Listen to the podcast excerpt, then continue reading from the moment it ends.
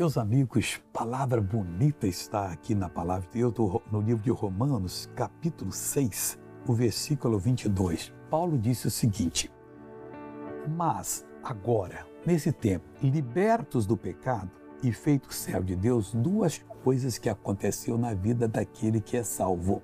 Ele foi liberto do pecado, não tem mais nada a ver com o pecado.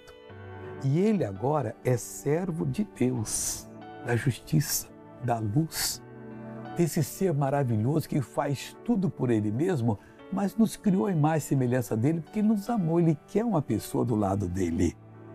Tendes a vós o vosso fruto para a santificação. Tudo aquilo que eu produzo, eu tenho que pensar. É para minha santificação? É. Se não for, não vou fazer. Se combater a minha salvação, nem de longe. E por fim, a vida eterna.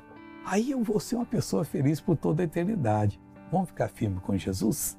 Pai, eu estou unido com essa pessoa, eu venho determinar a vitória dela, eu vou exigir a saída do mal e em nome de Jesus eu faço isso agora. Mal, solta essa vida, vai embora, não perturbe mais.